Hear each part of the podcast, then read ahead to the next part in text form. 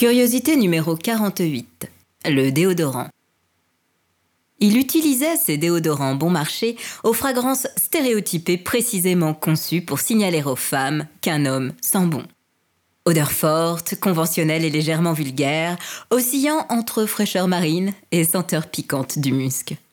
Anti-traces blanches, traces jaunes, parfum pas assez couvrant. Je crois qu'avec eux aussi, il cherchait son Graal. Une sorte de perfection qu'il ne trouvait pas. À chaque nouvelle excursion dans un supermarché, il en ramenait un nouveau et l'ajoutait à sa collection.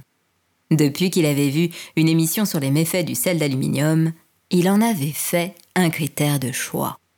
Dans sa quête du déodorant ultime, le mien était finalement le plus attrayant.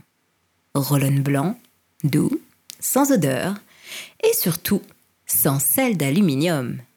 J'ai seulement réalisé qu'il avait trouvé son bonheur quand il m'a dit Au fait, tu sais, t'as plus de déo.